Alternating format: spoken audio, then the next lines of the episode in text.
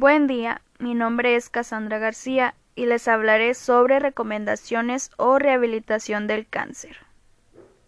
El tratamiento del cáncer puede afectar las habilidades físicas, sociales, psicológicas y laborales. La rehabilitación ayuda a las personas a recuperar estas habilidades y mantener la independencia.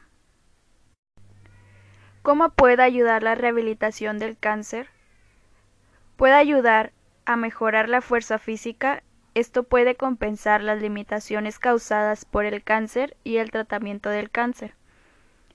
Aumentar su habilidad de cuidarse a sí mismo, esto reduce la ayuda que necesita de los cuidadores. Adaptarse a las pérdidas reales, percibidas y posibles.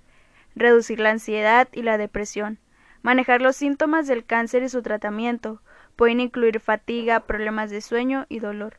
Reducir las hospitalizaciones. Los servicios de rehabilitación pueden incluir los siguientes educación y asesoramiento para el paciente y la familia, tratamiento del dolor, asesoramiento nutricional, programas de ejercicios, apoyo para dejar de fumar. Y además algunos servicios sirven para las actividades diarias, como comer y beber, vestirse, bañarse e ir al baño, cocinar y hacer las tareas domésticas básicas. El equipo de rehabilitación del cáncer puede incluir un oncólogo que es un médico tratante del cáncer, un enfermero de rehabilitación, un fisioterapeuta, un dietista, etc.